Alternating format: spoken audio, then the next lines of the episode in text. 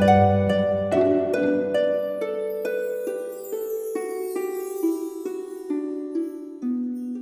イルセラピーでバラ色の人生。宇宙とつながるミオラジオ。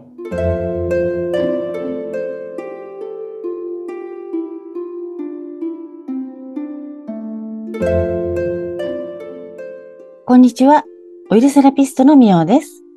佐々木さん本日もよろしくお願いしますはい、よろしくお願いいたします。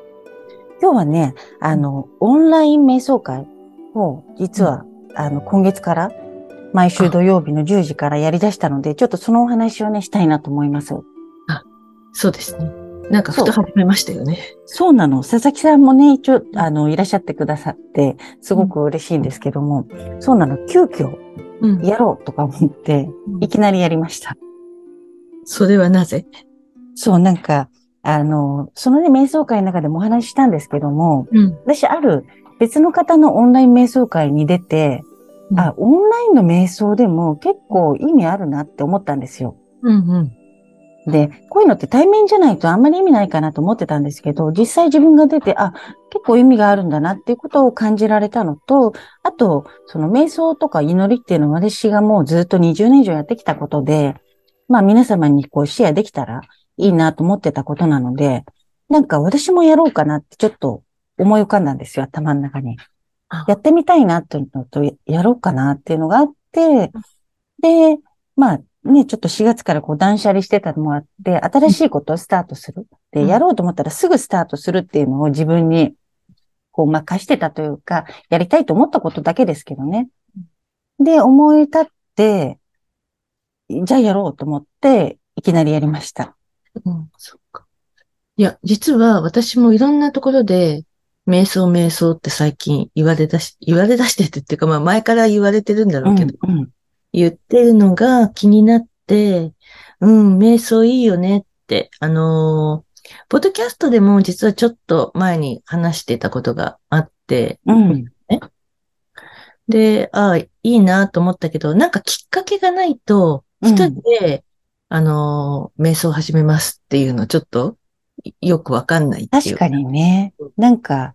で、ああいうのってやっぱり習慣にならないと、なんかたまにやりますだけだと、多分ほとんどよくわからないうん。ですよね、きっと。うん。で、まあ、ちょっと土曜日の夜30分ぐらいだけやるっていう、その習慣がついてくるだけで、別の日にも、あ、今日やりたいって思ったらね、さっと自分でやれるというか、やる癖がついてくるんじゃないのかなと思って。うん。そうですね。そう。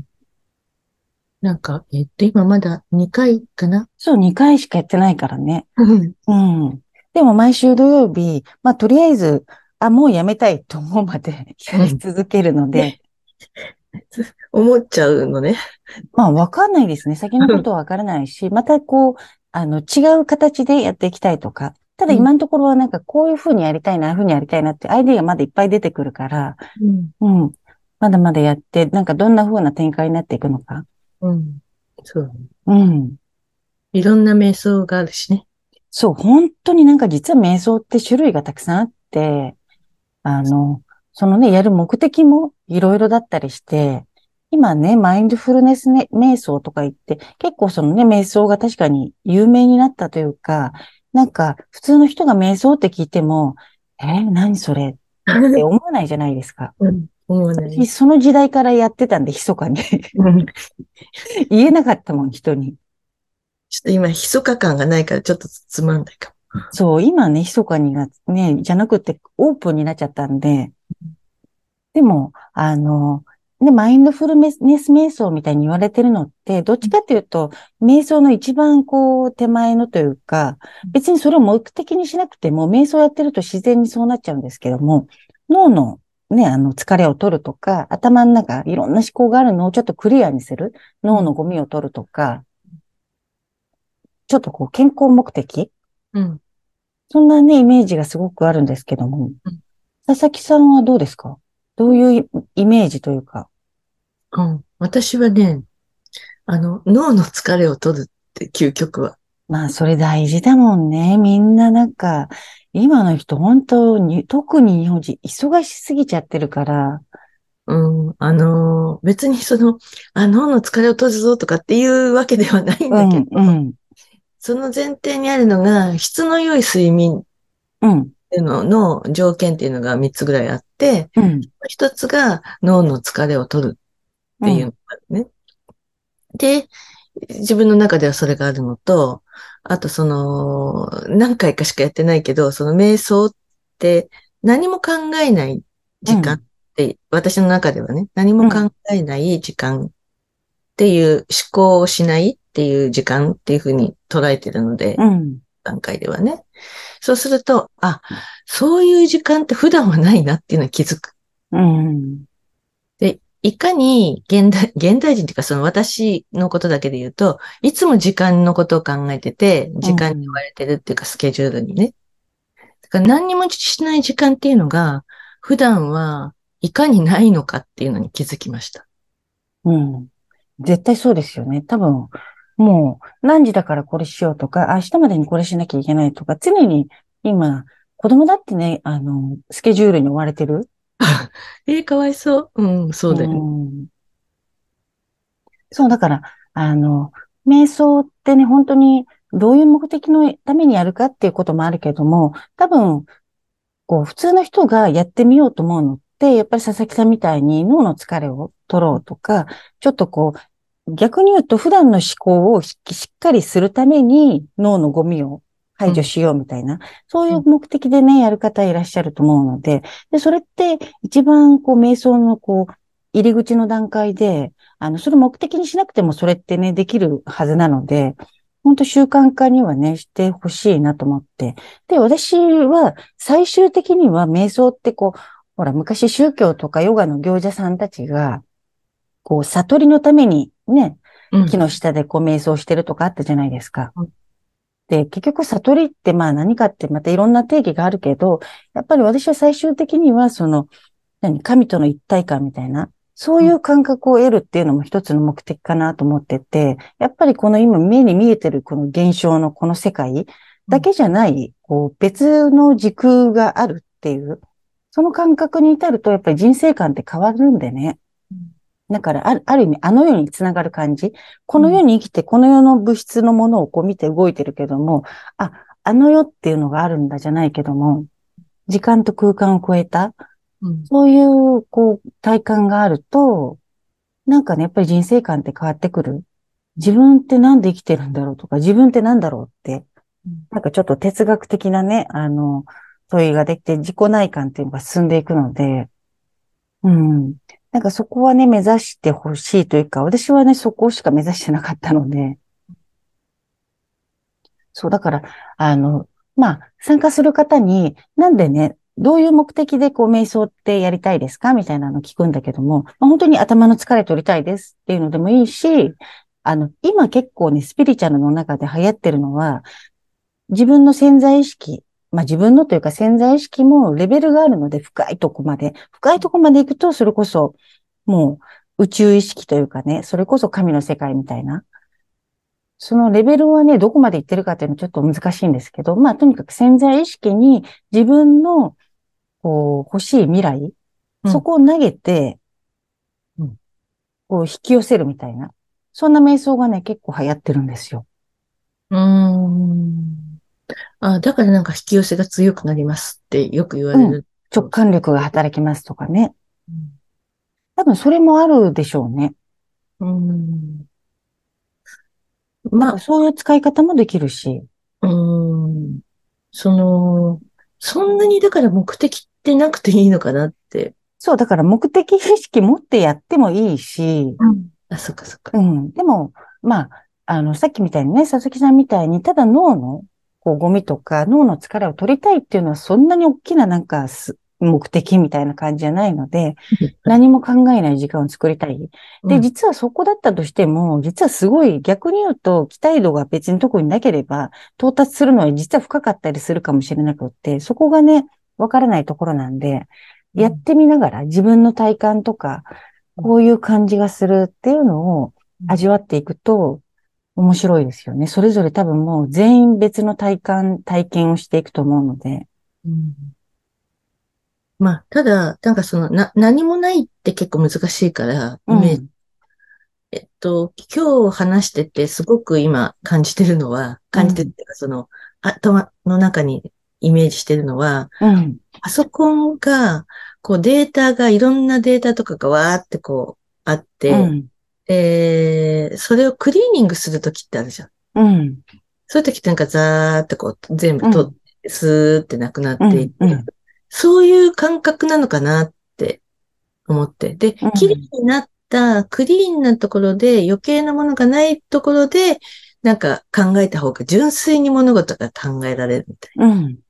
そう、なんか多分、い、いろんな思考って、だって一日に人間何万個ね、思考してるな。って言われてるから、もう無意識にね。うんそれを止めるわけだから、で、脳の中のそのいいろんな思考がぐちゃぐちゃに整理されてない思考が一旦全部ね、クリアになると、そこからの思考だったり、直感力もね、ちょっとこう、冴えてきたりして、うん人生がうまくいきやすいみたいなね。うんうんだから、ちょっと私の、私はそ、それで行ってみます。こううん。毎日こうクリーニングするみたいうん。あ、でもそれすごい大事だと思う。やっぱり、あの、思考って、その私がこれをね、始めた理由も、いきなり始めたじゃないですか。まあいいな、やってみたいな、ちょっとやろうかな、と思って、もしこれで置いといて、1ヶ月ぐらい、いや、どうしようかな、やろうかな、やらないかなって、もし思考し出すと、マイナスの思考ばっかり、いや、どうかな、みたいな、めんどくさいかなとか、人は誰も来てくれないかもしれないとか、こう、なんかマイナスのことって人間考え出すんですよ。な。考え出すとね、いろいろとうん。どちらかというと、なんか新しいことをやろうとするときに、あの、始める、こう、なんだろう、きっかけってやっぱり勢いが必要なので、だんだんやらない理由を探し出しちゃう。そうそうそう。人間でどちらかというとその傾向があるんでね。だから今回はちょっとこう、なんかもういきなりやってみたみたいな。で、まあも、もちろん、あの、今までに一回も考えてたことはないとかじゃなくて、それこそ20年以上ずっとやってたんで、ただそれでも人を誘導したことはなかったんですよ。自分の体感の中で、例えばよくあるチャクラってね、背骨があるんですけども、そこの尾低骨のとこからぐわーんと上に上がってくる感覚、そういうのがあったりとか、それこそ私ももう本当人生で数回だけども、やっぱり神との一体感と言えるような体感ってやっぱりしたことがあって、で、それっていうのはすごく大きな出来事だったので、なんかね、そういう、あの、今生きてるこの、ここの世界だけじゃない、なんか見えない世界っていうところがあるんだなっていうところになんか親しんでほしい。うんで、日本人ってその感覚鋭いはずなので、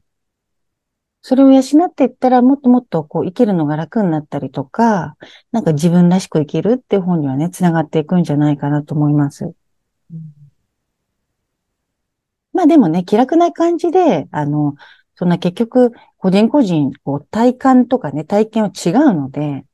自分なりに正解っていうものはないので、で、継続していくと、あ、こういう感じなんだなっていうのがね、分かってきたり、あ、これやっててこうだなっていう変化がね、出てくると思うので、ぜひぜひ、あの、土曜日、毎週土曜日、夜の10時から30分ぐらい、あの、いろんな瞑想やってます。なんかね、あの、勝手にタイトルつけて、笑顔瞑想とか、2回目はね、脈取り瞑想とか、あの、まあ、全部いつも違ってわけじゃないけども、あの、いろんな、こう、ね、インドだったり、西洋のこう、とか日本の禅とかもそうなんですけど、そういうのを混ぜ合わせながら自分がいろいろやってきたもので、こうすると結構体緩みやすいよねとか、そういうのをなるべく取り入れるようにしてるので、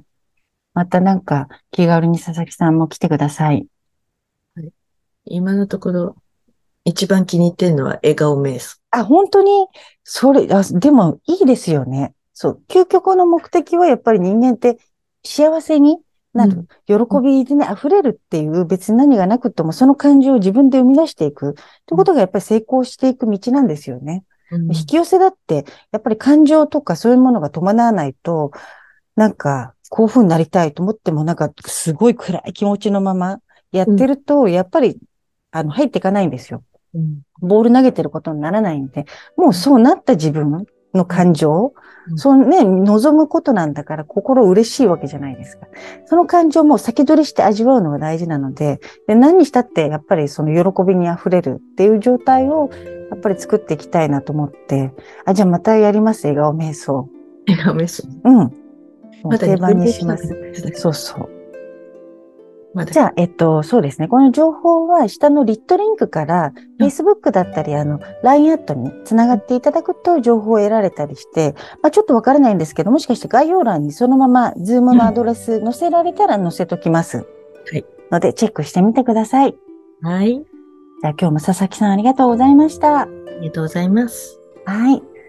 それでは皆さん、ごきげんよう。